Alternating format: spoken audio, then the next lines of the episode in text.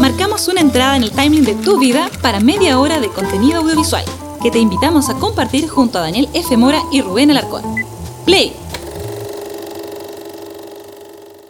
Hola, ¿qué tal a todos? Sean todos ustedes bienvenidos a esta sexta edición del Editando en Vivo, el podcast que Insta Podcast podríamos decir que realizamos aquí en editando.cl. Y digo realizamos porque este programa no lo hago yo solo. Me acompaña como todas las semanas el orondo director de editando.cl, Rubén Alarcón. ¿Qué tal Rubén? Hola Daniel, ¿cómo estás? Hola gente, hola a los amigos que están ahí, ya se han unido varios, están pasando, y también hola a los que escuchan esto en formato podcast a través de Spotify, a través de Apple Podcast y todas esas plataformas que ya hemos mencionado muchas veces. Sí, estamos muy contentos de estar aquí una semana más acompañándolos a las personas que cada viernes se unen a estas transmisiones y también agradecer a todas las personas que en un par de días se darán la tarea de escuchar esto en todas las plataformas de podcast habidas y por haber. Editando podcast.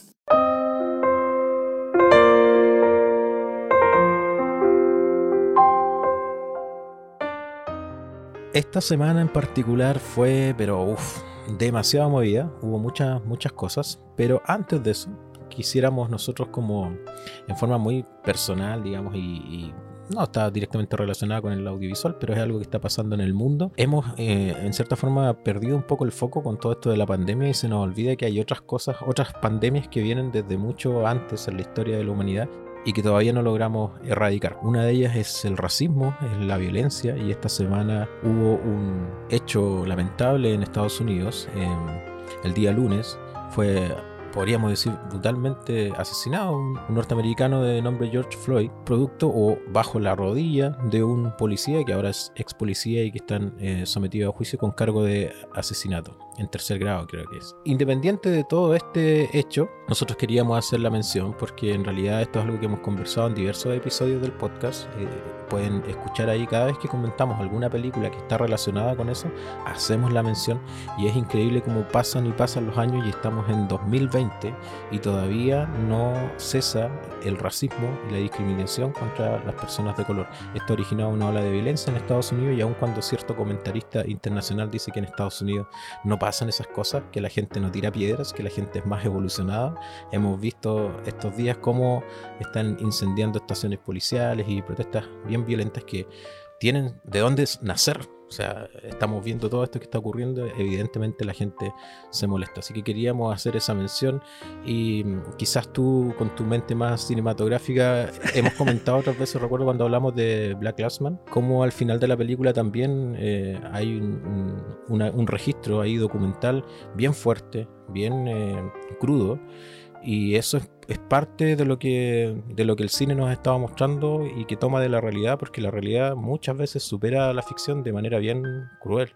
La situación de inmediato recordó a un episodio de Orange is the New Black donde Pusey eh, también, bueno, esto es un spoiler de como la sexta temporada. Si no han visto Orange is the New Black está bien. Yo la abandoné hace rato también, que ya terminó, de hecho. Y ahí precisamente esta mujer que estaba en la cárcel, muere de una forma muy similar a lo que pasa con Floyd en esta semana. Eso fue como una reacción casi instantánea. Pero el cine no está exento de contar este tipo de trágicas vivencias que han ocurrido. Los dos referentes inmediatos que se pueden mencionar aquí es Malcolm X del ya mencionado Spike Lee, el director de Black Klansman, y um, Selma, que es la película de Ava DuVernay que cuenta la historia de Martin Luther King en este pueblo. Ahí ya tienen dos recomendaciones que son como las que caen de cajón en esta situación. Y la última recomendación es Fruitvale Station, una película de Ryan Coogler del 2013 por ahí.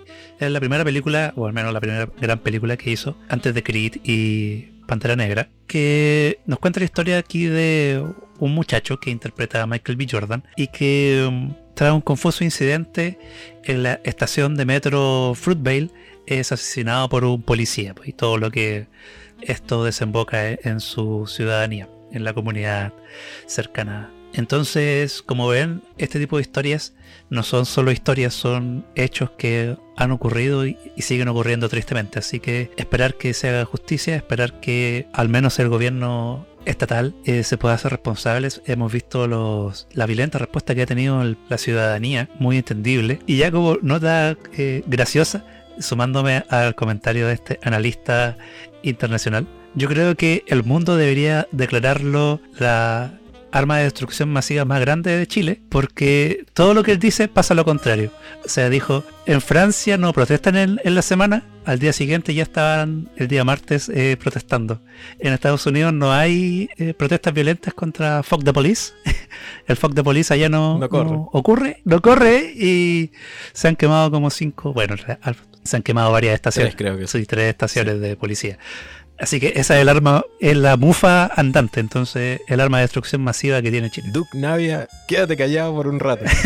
Saludamos a la gente. Oye, estaba recordando que eh, vi un trocito de un episodio del Príncipe del Rap. Imagínate, el Príncipe del Rap que debe tener cuánto, 30 años, 20 y algo años, no, no lo recuerdo con exactitud. Y hay un episodio donde, claro, eh, a Carlton eh, va con, con, Will y los arrestan, los, los, toman detenidos por ir a exceso, no es exceso de velocidad porque en realidad iban demasiado lento. Se meten en una carretera e iban tan lento que iban por debajo de la velocidad. Entonces la policía los detiene. Y el papá tiene que ir y los saca. Entonces ellos en una discusión le dice, Carton le dice, pues si hubieras llevado mapa no habríamos ido tan lento y no nos detienen. Y ahí el Will le dice, no nos detuvieron por no llevar mapas, nos detuvieron por ser negros. Y eso le hace a él mucho sentido. Hoy día, imagínate, casi 30 años después, sigue siendo igual. O sea, al, al negro en Estados Unidos de verdad que lo tratan literalmente con la rodilla o con la punta del bototó. Bueno, aquí en Chile también se da muchos casos, no solo con gente de color, con gente de etnia, de distinto tipo, de clase social baja, de un montón de cosas. Así que bueno, hay que eliminarla, batallar contra la pandemia del coronavirus, hay que batallar también contra la pandemia del, del racismo, del clasismo y todos esos ismos malos que atacan a la sociedad. Editando podcast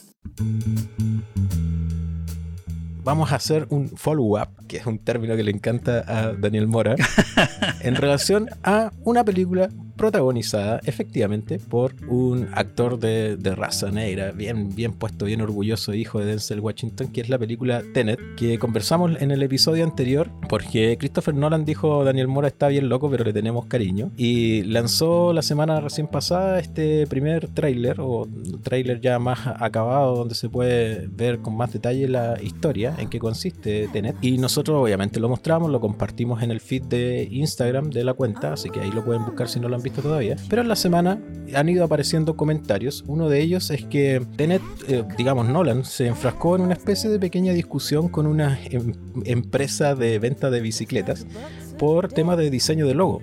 ¿ya? Ellos lanzaron el trailer y en el logo se podían ver que las últimas letras estaban invertidas y resulta que en 2018 había nacido una empresa pequeñita, una pyme, digamos, de venta de bicicletas que tenía exactamente el mismo logo. Pero se solucionó rápidamente. El mismo Christopher Nolan se comunicó con, con la gente de la, de la, pyme, digamos, y llegaron al acuerdo y terminaron eh, corrigiendo el logo. Así que ahora ya no hay más problema. Y eso es bueno para la pyme, sobre todo, porque haber entrado en juicio por temas de gráfica, de derechos de imagen, lo más probable es que la, pobre pyme se habría gastado el sueldo y la inversión de aquí a quizás cuántos años batallando con el estudio. Sí. Así que habría sido bien triste. Menos mal, lo solucionaron y hasta ahí llegaron. Y una segunda noticia, si tú la puedes... Bueno, la segunda noticia que llamó la atención fue que Christopher Nolan en el trailer aparece un avión y este avión eh, no es CGI, no es una maqueta, no es una miniatura, es un avión real que él compró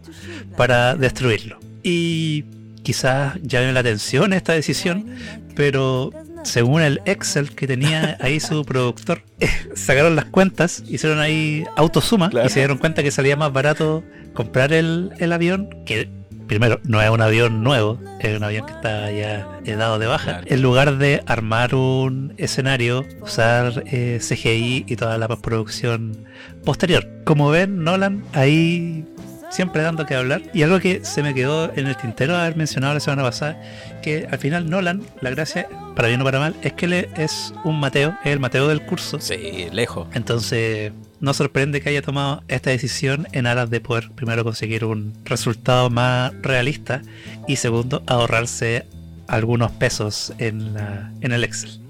Pero y sabes que eh, como que no lo pensó. En realidad la declaración que hizo en estas entrevistas que dio en la semana, él decía, es extraño hablar de, de esto, supongo que una especie de compra compulsiva, dice, pero lo hicimos y funcionó muy bien. Y ahí menciona Scott Fischer, el supervisor de efectos visuales, Nathan Crowley, diseñador de producción y que descubrieron que todo lo que habían planeado de hacerlo con eh, miniatura y digital y todo lo que tú acabas de mencionar, al final sumando y restando les salía más barato comprar el avión de verdad y chocarlo. Lo entretenido de esto es que después le preguntan a Robert Pattinson sobre qué le parece este tema y él dice que jamás se habría imaginado que iba a estar en una producción donde delante de sus ojos pescan un avión real y lo hacen chocar y lo estrellen y explotar por como se ve en el, en el trailer. Dice, es tan atrevido que llega a ser ridículo y se pregunta a sí mismo ¿acaso le va a volver a pasar alguna vez en su vida? Lo más probable es que no, sea la primera y última vez que trabajas con un director así de loco que es capaz de comprar un avión solo para destruirlo. Editando podcast.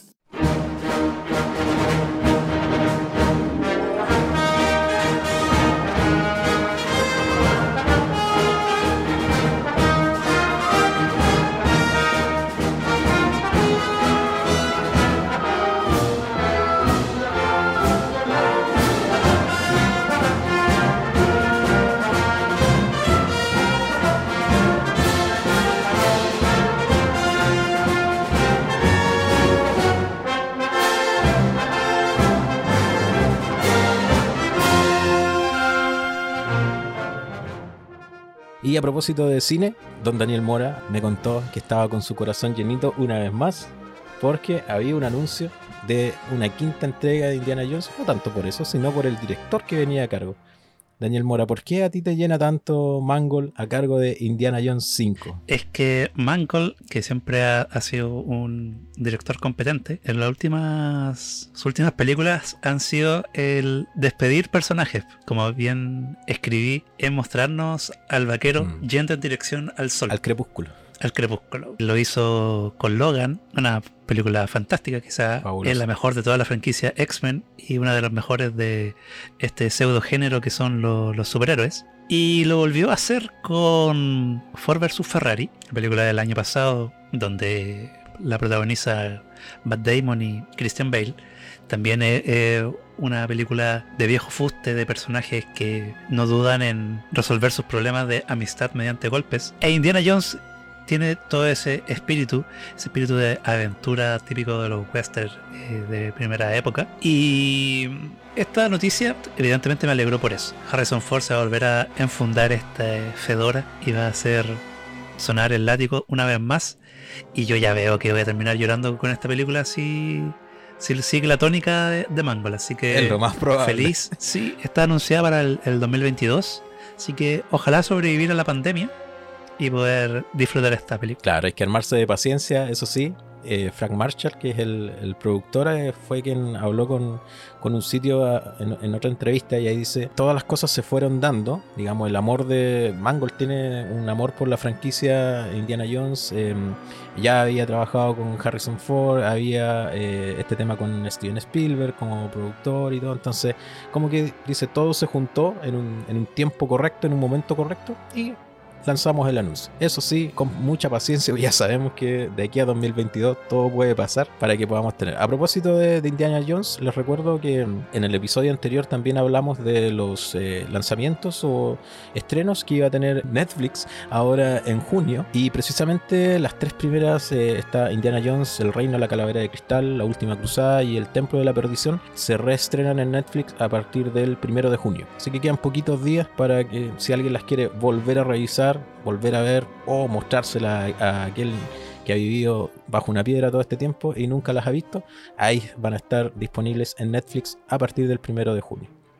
La siguiente noticia fue algo que capturó Rubén de las redes y es algo muy importante porque es un producto que ha servido mucho dentro de la industria cinematográfica. Este producto celebra 10 años.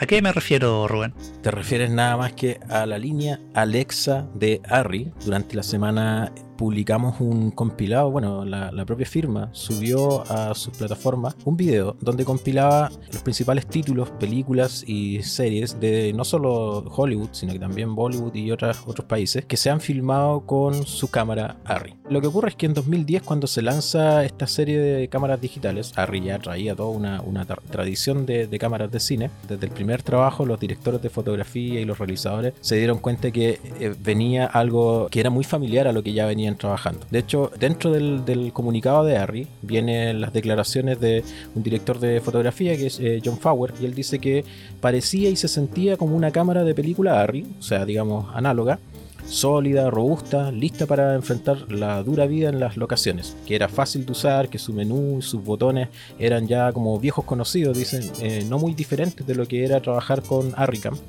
Y lo más importante de todo es que las imágenes tenían un look como de rollo de película, con rango dinámico, buen rango de exposición, se parecían mucho, las luces altas y las sombras podían ser expuestas de formas ya conocidas usando un medidor de luz y si no querías usar de estos monitores, digamos, para, trabajar, entonces no se veía como video, eso es lo que a él más le llamó la atención, sino que se veía como cine, pero digital.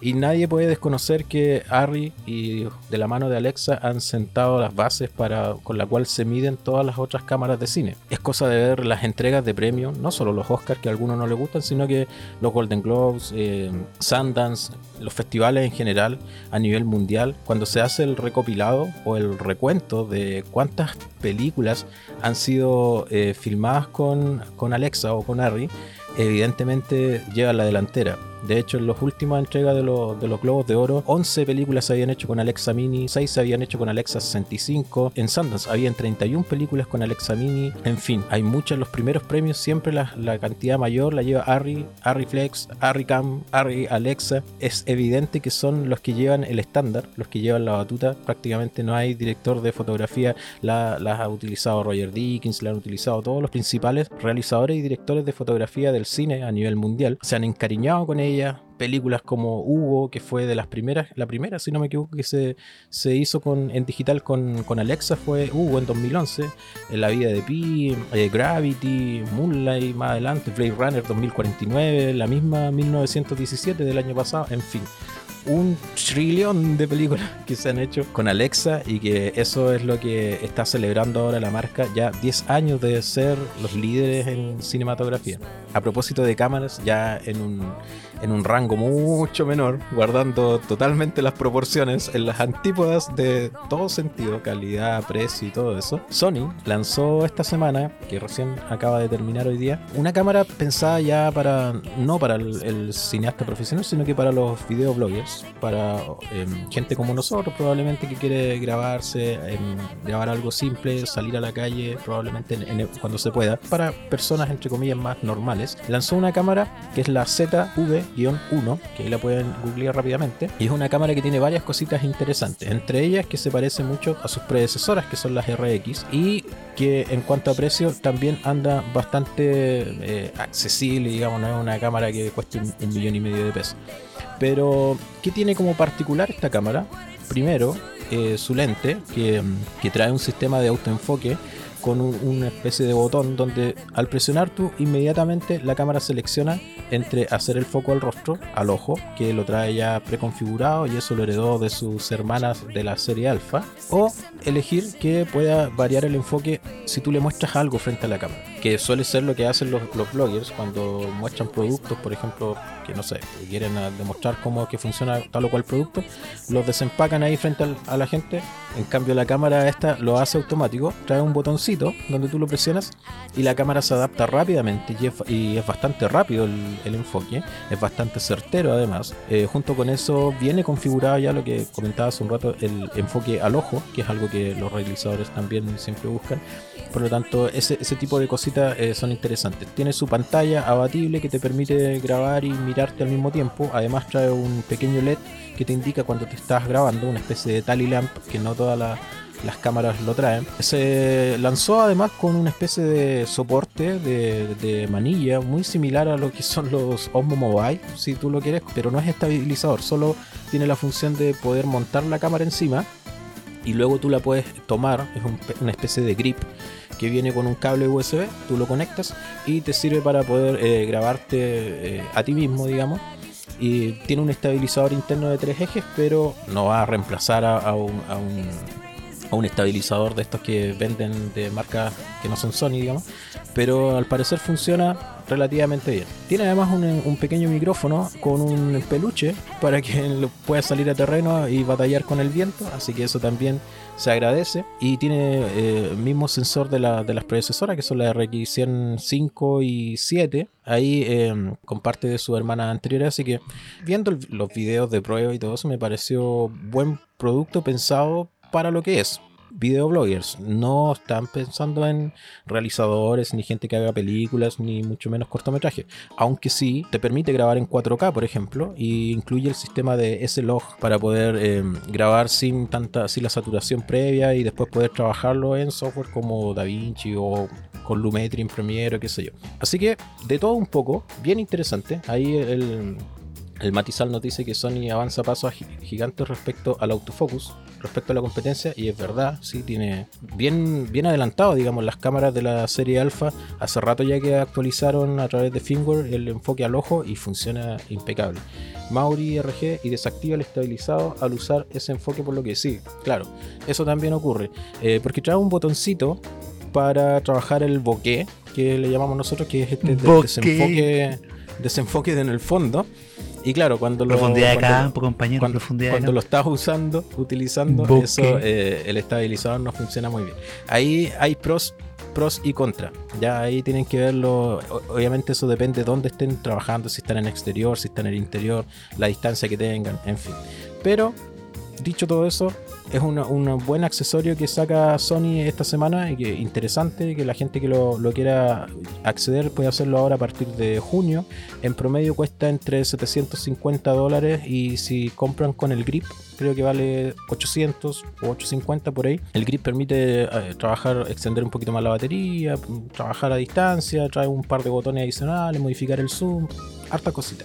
Ya, así que ahí le pueden echar un ojo. Sí, yo solo señalar que como es una cámara específica, una vez me preguntaron qué cámara me compraba. Así, un conocido me preguntó así, que no tiene ninguna preocupación audiovisual ni nada. Y yo, él se rió de mi respuesta porque era muy política, así como de político tuja. Tienes que comprar la cámara que se ajuste a tus necesidades, porque que tú te compres una Sony A7R es un despropósito. y que te compres una compacta quizás no es suficiente. Esta cámara para el público que está destinada es, perfecta. Quienes estén dispuestos a comprársela van a recibir lo que están buscando y las prestaciones y las funciones que inclusive cámaras mucho más caras a veces adolecen. Así que Sony, aquí nosotros podemos ser tus sponsors, podemos ser tus tu influencers. Así que escríbenos contacto arroba editando.cl. Editando podcast. Eh, esta semana, el tema en el cual nos vamos a explayar más, vuelve a ser la guerra del streaming porque entra un nuevo competidor de manera oficial, al menos en Estados Unidos, y hablamos de HBO Max. Este mega servicio de streaming que Warner Bros. ha estado fraguando desde los últimos meses, finalmente vio la luz. Vaya que lo hizo bien. El catálogo se ve muy interesante al menos el catálogo de día 1, y está para todos los gustos. El catálogo de cine clásico es para babear en comparación a lo que se encuentra en plataformas como Netflix o Prime Video. En el fondo tomaron todos los TCM y lo chantaron en HBO Max. Tienen Friends, que para mucha gente es la serie definitiva, así que pueden disfrutarlo. Y así un montón de cosas. Harry Potter, todas las Harry Potter. Es entendible, si al final son de Warner, así que mm. eh, van a estar ahí. Claro. Ha salido por un monto de 16 dólares que sitúa inmediatamente en el servicio más caro hoy por hoy. Pero yo soy de los que, de la idea de uno tiene que estar en el servicio que lo haga feliz. Mm. No es necesario estar en todos al mismo tiempo. HBO Max con lo que tiene y lo que y con lo que promete que va a tener, para mí sería la opción a tener sí o sí. Nosotros hicimos un episodio del Editando Podcast que se llama HBO Max y la guerra por el streaming. Eso fue ya casi, casi, estamos a un año exacto. cuando anticipamos todo esto que se venía, todo lo grande que iba a ser, los títulos que iban a estar, como ya me acuerdo en ese tiempo se estaba anunciando que Friends, por ejemplo, tenía que salir de Netflix, que de hecho ya salió en, el lado norteamericano, solo está acá en, Latinoamérica, porque las ventanas de, emisión ahí se manejan eh, a distintos tiempos. Y recuerdo que lo comentamos y en ese episodio también eh, tú hiciste el mismo alcance, que no es necesario estar en todas las plataformas de streaming. Básicamente, y, tú lo decías, yo creo que cuando llegue HBO Max eh, me voy a quedar con esa y todas las demás. Chao, porque además que uno le falta tiempo para ver todo lo que, lo que hay. Si siquiera si tú tienes una o dos plataformas de streaming ya te falta tiempo. Imagínate si tienes otra más y con todo el catálogo que tiene. En el episodio del otro día alguien nos nombró God, Game of Thrones. También está, por ejemplo, disponible, ya que viene de la mano de HBO, como también van a estar Los Sopranos, por ejemplo. Hay gente que le guste Sex and the City. Un montón de series populares que, mm, que fueron conocidas por todo el mundo y que tienen mucho arrastre y que van a llegar ahí. Y no solo series, digamos, hay dibujos animados también. Está va a estar Ricky Morty, va a estar eh, Pollo Robot, que a mí me encantaba toda la temática de Adult Swim. En general, mucho, mucho que ver. Entonces, de verdad, ¿a qué hora tú te vas a sentar a, disfrutar todo eso sin el, cargo de conciencia de que estás dejando de trabajar o estás haciendo otra cosa? El costo es bastante elevado, yo encuentro, pero bueno, tenemos en consideración todo este catálogo. Afortunadamente para nosotros, entre comillas, todavía está eh, solo en, Estados Unidos, no está ni siquiera en Europa ni, mucho menos en Latinoamérica. En la semana nosotros eh, publicamos un, un, dato que nos dio un amigo de Perú que nos escribió para decir que había una forma de, acceder, que si alguien la quería usar, él la podía compartir, así que lo dejamos también ahí en el feed como, como un dato. Pero la verdad es que por ahora todo el contenido está solo en inglés, disponible para Estados Unidos, así que cualquiera que quiera entrar, si como yo no se maneja mucho con el idioma norteamericano, no vale la pena hacer el esfuerzo. La verdad es que es mejor esperar con paciencia. Por lo demás, muchos de esos contenidos todavía están en plataformas como Netflix, como otras que, que están dando vuelta. En el caso de Friends, por ejemplo, para Latinoamérica todavía está disponible. Tampoco hay que entrar tanto en, desesperación. De hecho, la misma empresa puso ahí como punta de lanza la saga Harry Potter porque ahí tuvieron un, tema de, compra de derechos, de recuperar. Eh, y lograron hacerlo y, lograron meter las 8 Harry Potter dentro de HBO Max. Pero insisto, no hay que volverse loco. Es bueno, pero esperemos que llegue y ahí vemos cómo logramos repartir la plata en estos tiempos difíciles que mucha gente está complicada con el trabajo, el sueldo y además tener que gastar ahí está complicado. Amigo Moro, ¿usted quería agregar algo? Una, una gran duda que se ha parecido a, a, todos los potenciales consumidores de HBO Max es qué pasa con HBO Go y HBO Now, que son dos servicios que existen y hay que entender, hay que entender un poco qué son estas plataformas y cómo se instalan en el escenario mundial nosotros tenemos que entender que lo que nosotros conocemos como HBO Go es como una suerte de híbrido en lo que Estados Unidos es HBO Go y HBO Now. En un principio, quizás algunos puedan recordar, HBO Go en Chile solo se podía acceder a través de tu operador de cable y de teléfono.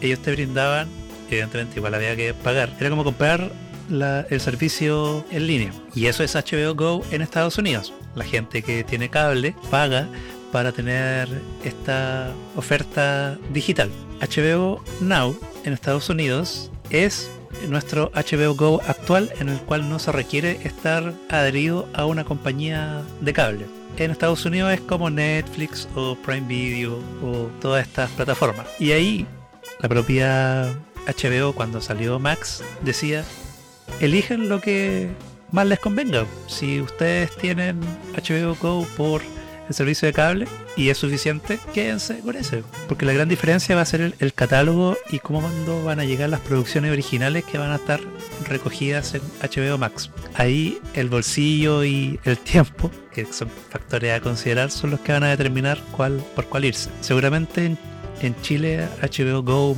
termine muriendo eh, si es que llega algún momento HBO Max a Latinoamérica, sea absorbido y nosotros podamos disfrutar de este gran servicio. Exactamente. Eso yo creo que es lo que va a pasar, es lo lógico. Y a juntar platita nomás entonces, porque si ya nos subieron el plan de Netflix y se nos cuelan de repente otras plataformas, imagínate ahora que esté la posibilidad de acceder a, HBO Max y con todo el material de Warner y las series de HBO, los todo el material que genera HBO, que por años ha sido de calidad, de verdad que va a estar complicado. Y si le sumamos Disney Plus, ¡uh, papá! Oh, el día que llegue Disney Plus, compañero.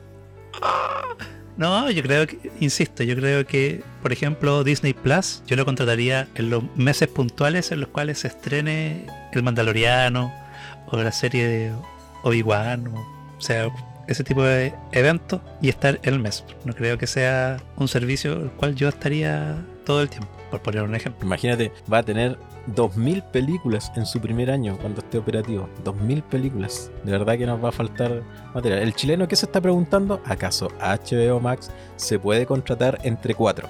Entre 5. Eso se está preguntando el chileno. Por ahora no lo sí, sé. o sea, Pero bueno. hay muchos servicios que lo permiten de manera oficial o no. No creo que en este caso sea la excepción. Por ejemplo, Amazon Prime, yo lo tengo compartido con algunos amigos. Se me ocurrió hace unos días atrás poder tener. Como 10. eh, entonces, y aparte que es muy barato Amazon Prime.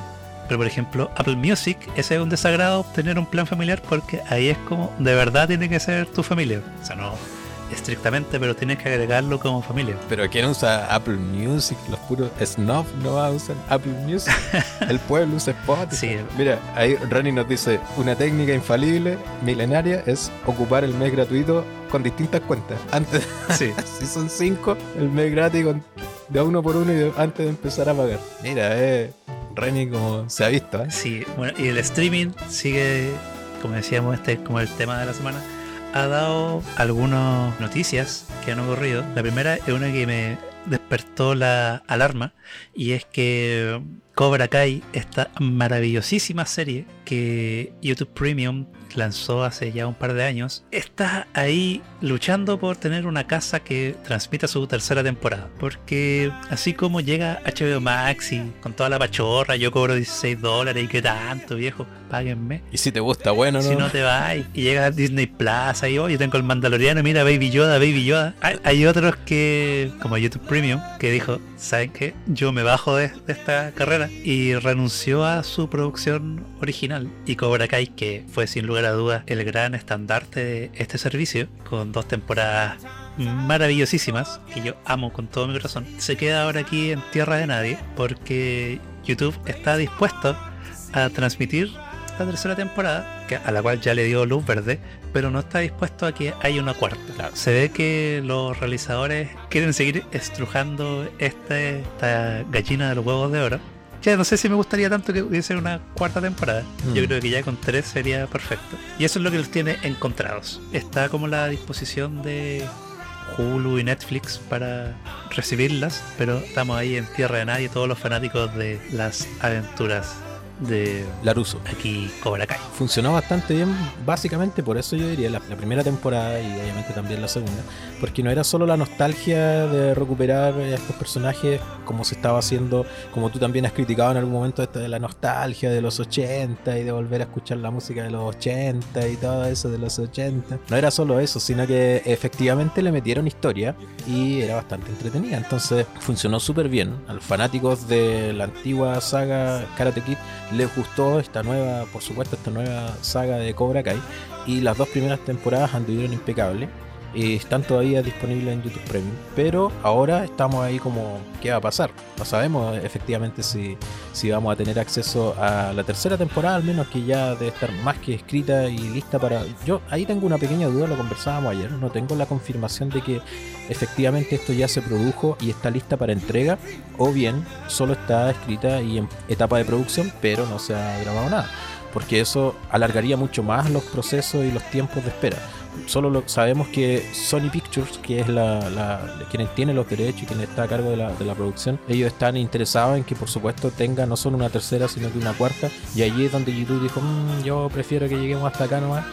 Vayan y busquen si es que encuentran a alguien que lo apañe, pero yo no me meto y ahí están. Ya, pero tengo la duda, eso no, no he logrado ver. Si alguno de ustedes sabe ahí en los comentarios nos puede ayudar si es que esto ya efectivamente está lista para su publicación la tercera temporada o si todavía falta proceso de, rodaje ahí. Pero bueno, esperemos que, que sí funcione, porque yo al menos sí quiero ver una tercera de Cobra Kai. Tampoco sé si una cuarta, pero la tercera sí, que la suelten. Ojalá en la plataforma que quieran. Por donde sea, pero que llegue. Sí, yo disfruté mucho la primera temporada, la segunda también, si no lo voy a mentir. Ojalá pueda llegar prontamente esta tercera entrega. Otra novedad que llegó fue que Martin Scorsese va a sacar una nueva película. ¿Qué, qué nos puedes comentar, Rubén? Otra película con otro presupuesto. Ya viene recién saliendo de hacer el irlandés. Bueno, esta semana también fue noticia por otra cosa, independiente de esta de la película. Y es que en este proceso de, de cuarentena y de encierro se hizo un, un cortometraje que a, a, raíz de una entrevista que le hicieron para un programa de BBC, creo, lo mostró y por supuesto siendo Martin Scorsese esto dio la vuelta al mundo y hoy día está creo disponible ahí en Twitter, creo que lo pueden encontrar dividido en tres partes, se puede ver el video. No era la gran cosa, pero era de Martin Scorsese. Incluso tenía hasta imágenes en vertical para lo, los más que más se quejan de eso. Pero lo que vamos a hablar ahora tiene que ver con otra cosa y es una alianza que hace la gente de Paramount Pictures con Apple para sacar esta nueva película de Martin Scorsese donde además vamos a poder ver a Leonardo DiCaprio y a mismísimo Robert De Niro trabajando juntos para este título que se llama Killers of the Flower Moon, una película que Scorsese ya tenía como ahí en mente y que solo estaban buscando financiamiento y ya sabemos que esto no le no es algo que él se vaya por poca plata, digamos, Scorsese cuando busca que le financie una película estamos hablando de 200, 300 millones de dólares que para cualquier saga grande tampoco es que sea un tremendo presupuesto, pero para una película promedio en Estados Unidos sí que no es un presupuesto que te vaya a financiar cualquier estudio. Como esto se trabaja ahora a través de una plataforma como Apple, que estamos pensando en una plataforma de streaming a propósito de lo que estábamos conversando recién, sí es un presupuesto considerable, pero es una película que evidentemente Scorsese quería hacer porque le viene muy bien el estilo, va a tener por supuesto asesinatos y va a tener todo este tipo de historias que Scorsese nos tiene acostumbrado desde, desde sus primeras películas. Sí, la verdad es que Scorsese es un maestro. Él cosechó al menos una gran cantidad de nominaciones en la última eh, ceremonia de los premios Oscar. Lamentablemente no ganó, pero recibió el aplauso de todo el teatro, las, las sentidas palabras que le dedicó Bong Joon-ho. Entonces, se ve que el viejo Martin no está retirado, todavía se siente con el ánimo para enfrancarse nuevamente en la realización de una película. En este caso, se vuelve a reunir con dos de sus musos, dos de los actores con los cuales ha, trabajado ya en varias ocasiones. Y también, como dato de trivia que se menciona en todas las publicaciones de esta noticia, es que también se vuelven a encontrar Robert De Niro con Leonardo DiCaprio después de una antiquísima película de los años 90. No me acuerdo el nombre, pero me acuerdo que actuaron juntos y que eh, DiCaprio desde esa película fue que empezó a llamar la atención para ya luego explotar con Eclipse Total y comerse el mundo con Titanic. Titanic. Así que bien, siempre será agradable recibir una nueva película de Scorsese, así que esperemos que siga encerrado en su casa, sobreviva a esta pandemia y nos deleite con... Sí, eh, él sí que está en grupo de riesgo. Sí, él está ahí. Eh, primero ya es un milagro que esté vivo después de tanta coca que consumió en los 70. Así que una alegría que esté dispuesto a seguir ahí trayendo Al hablado, Mora. nuevas películas. No es mentira. No es mentira que junto a Richard ahí se comían kilos de coca en Nueva York. Así que, bueno, continuemos. Renny dice que se acordó del viejo Martin. Si se muere ese caballero, los fans de God están esperando el otro libro. Ah, ya, pero ese el otro Martin, se... el viejo Martin. Ya. Ahí sí que van a llorar cuando se muere el otro Martin, el bueno. Ah. Más encima lo terrible es que le faltan dos libros, pues si no es, no es solo uno. Claro. Entonces, yo no sé si es hay... cosa de, de, llegar y morirse. Yo creo que podría llegar a sacar el siguiente, que se llama Vientos de invierno. Pero. Pero de ahí. Sueños de primavera, ese. Con el tiempo que se demora entre cada libro. En fin, otra cosa interesante que pasó en la semana en esto que llamamos la guerra del streaming es que Disney Plus llegó a más lugares, llegó a Japón, pero sí. nosotros estamos en Chile, no ha llegado, una tristeza. Pero lo que sí es importante es que cuando se lanzó el servicio hace ya casi seis meses, los fanáticos de los Simpsons, que son legión, tenemos aquí a, a uno al lado mío, pusieron el grito en el cielo porque Disney tuvo la brillante idea de hacerle un crop a los videos, a los episodios más antiguos que estaban en formato 4 tercios. ¿Cuál era el problema de todo esto? Que muchos de los chistes visuales que contenían las primeras temporadas se perdían al hacer este recorte. Finalmente, como ya decimos, tras varios meses, Disney solucionó este problema y todos aquellos que quisiesen disfrutar de esta eh, opción ya lo pueden hacer. ¿Y por qué se demoraron tanto? Y es porque tuvieron que ingeniárselas para tener un, sistema robusto y que les permitiese adaptarse a cualquier necesidad. Porque yo leía comentarios en Twitter. ¿Y por qué no pusieron en los capítulos en un editor y le chantaron dos franjas negras a los lados? Y claro, que esa, esa solución se, le puede ocurrir a, uno que está en, en, el fin del mundo, sin recursos, tuja hay que pensar, eh, los Simpsons en 4 tercios estuvieron hasta el año 2010. Esos son casi 20 años de capítulos, o sea, son casi 400 capítulos. Imagínense el tiempo que implica. Y claro, quizás eh, Fox y Disney tengan equipos suficientes para que sacar un capítulo se demore un par de minutos. Multipliquen eso por 400 y es absurdo. Entonces hay que darse cuenta de que con esta solución, porque también querían brindarle a aquellos que hay gente que también es muy tonta, o sea, me dijeron que no ofendiera a la gente. Hay gente, hay gente especial. Diferente.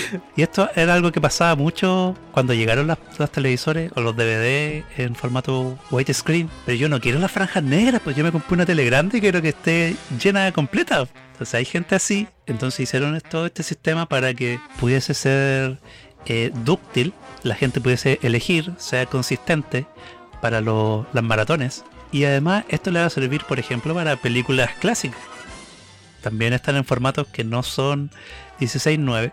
No es por celebrarle tanto a, una multinacional, pero se agradece que al menos hayan respondido a la queja de los fanáticos. Bueno, Disney tiene, esto sí que tiene un catálogo, catalogazo. Eh, todo lo de Disney, todo lo de Pixar, todo lo de uff, whatever, que va a llegar. Y obviamente ahí hay mucha, mucha película antigua. Entonces, claro, hacerlo manual de uno por uno, olvídalo. Había que hacer una modificación en el, en el sistema. Más que un crop, es un upscaling, es como tomar el clip y estirarlo para que llene toda la pantalla. Y al hacer ese proceso de agrandarlo para que llene toda la pantalla, evidentemente lo que esté arriba y lo que esté abajo se pierde. Y eso es lo que estaba pasando en, en estos clips. Y claro, Bruning y compañía trabajan mucho con esto de los chistes visuales. Están los diálogos que son muy divertidos, pero también hay mucha información puesta en, en cada frame de los Simpsons que eventualmente puede llevar a un chiste o algo gracioso y que eso se estaba perdiendo, evidentemente. Se complementan muchas veces los diálogos con lo que estábamos viendo, que es lógico en una serie, y eso no los tenían y los fanáticos se dieron cuenta, pero inmediatamente y empezó el reclamo y fueron muchos meses de trabajo para, para la gente de Disney para poder resolver esto. Así que qué bueno que ahora ya lo resolvieron y podemos contar con esto ya no solo, bueno, nosotros no tenemos acceso a Disney Plus, pero en algún momento va a llegar y eso ya va a estar resuelto.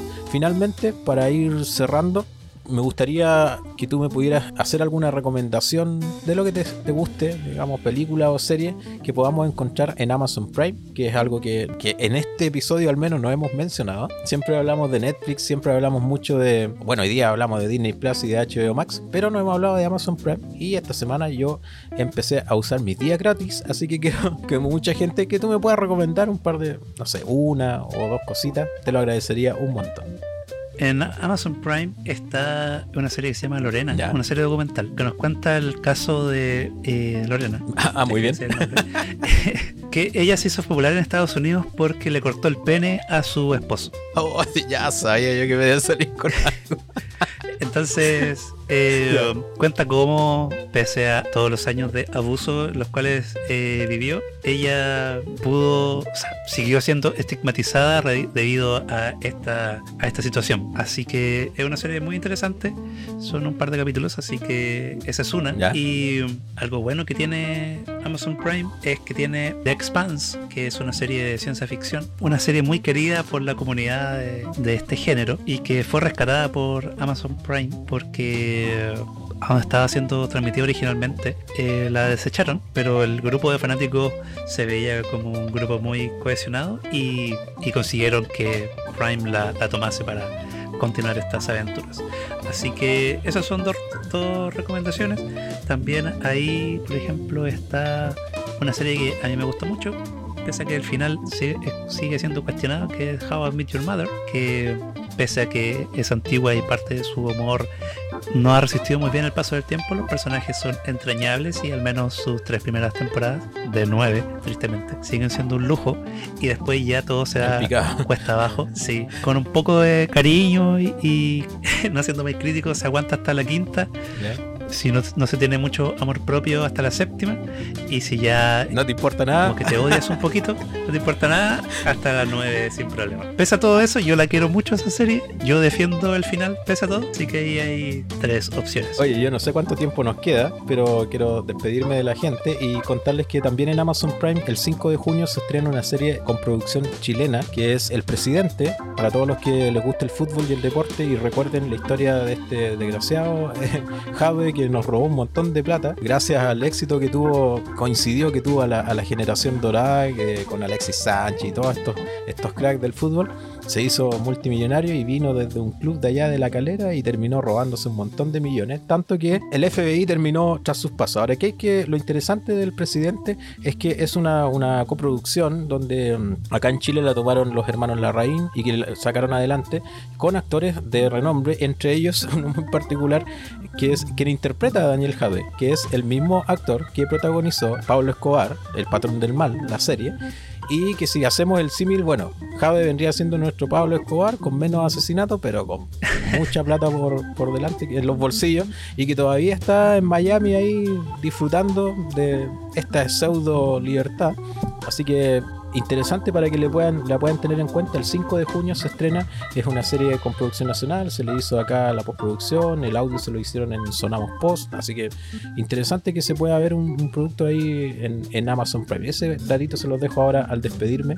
Sí. No sé cómo estamos de tiempo. Nos quedan 50 segundos, así que estamos muy contentos porque nos hayan acompañado en esta ocasión y ya nos veremos y nos escucharemos en una próxima semana. Así que cuídense, sean responsables, lávense las manos, quédense en sus casas, no vayan a sus segundas viviendas, aunque si son audiovisuales, no, tienen. Adiós. Adiós. Ha llegado el triste momento de marcar la salida. Recuerda que puedes encontrar todos nuestros episodios en Apple Podcast, donde te invitamos a recomendarnos, y también en Spotify, eBooks e incluso Tuning. Déjanos tus comentarios a través de nuestras redes sociales. Nuestro sitio oficial es www.editando.cl, donde puedes leer además sobre directores y editores, consejos, recomendaciones y algo más.